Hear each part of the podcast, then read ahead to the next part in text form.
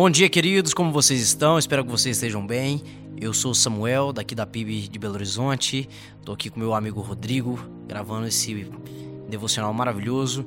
E eu quero parabenizar nesse dia tão especial, dia 25 de outubro, nosso querido Benjamin de Lima Franco e Oliveira. Querido, que Deus te abençoe muito, tá? Que você seja próspero em tudo que você fizer, que você possa avançar sempre na presença do nosso Deus, que você seja abençoado, tá? Que Deus te abençoe muito. Nós oramos muito pela sua vida. Gente, eu quero compartilhar com vocês hoje um texto de Provérbios, capítulo 11, verso 24 e 25. Ele diz o seguinte: preste atenção. Há quem dá liberalmente, ainda se lhe acrescenta mais e mais. Mas ao que retém mais do que é justo, se lhe há em pura perda. A alma generosa prosperará, e quem dá de beber será descedentado. Que texto maravilhoso. De modo geral, quero resumir para você o que ele quer dizer. Aquela pessoa que compartilha, aquela pessoa que oferta, aquela pessoa que doa para as pessoas, ela vê na sua vida acrescentar cada vez mais. Mas aquele que retém mais do que é justo se reter, este vai ver a perda, este vai experimentar a pura perda. Ou seja, a alma generosa é aquela que prospera.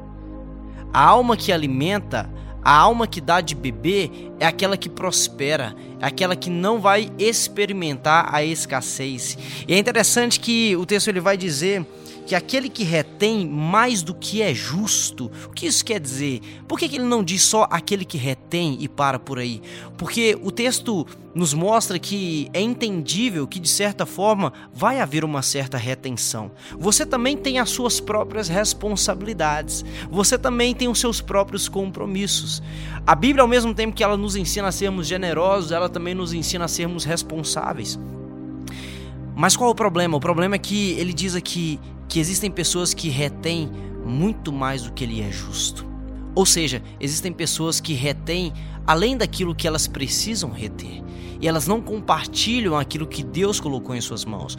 Uma coisa interessante que nós precisamos entender acerca da riqueza, do dinheiro, da prosperidade, em qualquer aspecto, é que ela não serve apenas para nos atender, mas ela serve para que sejamos bons mordomos daquilo que o Senhor nos entrega. O que é que o Senhor já tem te entregado? O que é que o Senhor já tem feito por você? Como ele tem te abençoado? Você tem sido um bom mordomo? Porque muitas vezes, eu posso dizer na maioria das vezes em que recebemos algo, é para que a gente possa abençoar aqueles que estão ao nosso redor. E toda vez que nós fazemos isso, isso é prova de que o nosso coração está no lugar certo, de modo que Deus pode dizer: Eu posso abençoá-lo ainda mais. Porque quanto mais eu abençoá-lo, mais pessoas ao seu redor serão providas, mais pessoas ao seu redor vão experimentar a minha bênção.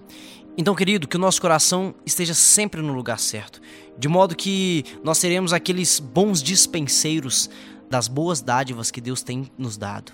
Né? Então que Deus possa abençoar muito a sua vida, que você possa trazer esse conhecimento para você e que ele não fique apenas na teoria, mas que hoje mesmo você possa praticar. E lembrando que prosperidade não tem a ver apenas com finanças, né? O que é que Deus tem te abençoado com bens materiais? Ele te tem, ele tem te dado um carro novo? O que é que você tem feito com isso? Será que você tem abençoado pessoas com isso? Será que você tem dado carona? Será que você tem levado pessoas que não têm condição de ir? A sua casa é um lugar apenas seu? Você é egoísta em relação a isso?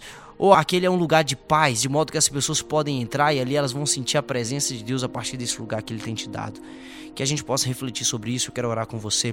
Pai, obrigado, Senhor, pela tua palavra, que ela é viva, ela é eficaz.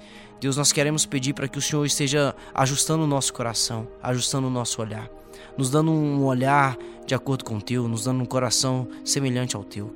Um coração que não retém para si de maneira egoísta, mas um coração que doa, um coração que é generoso, um coração que vê a necessidade do outro e caminha em direção a essa necessidade para que seja alguém que resolve problemas, Senhor.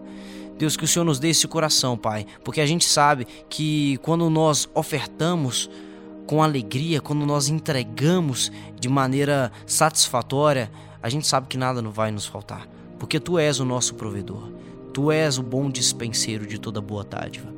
Deus, em nome de Jesus, eu oro e agradeço. Amém.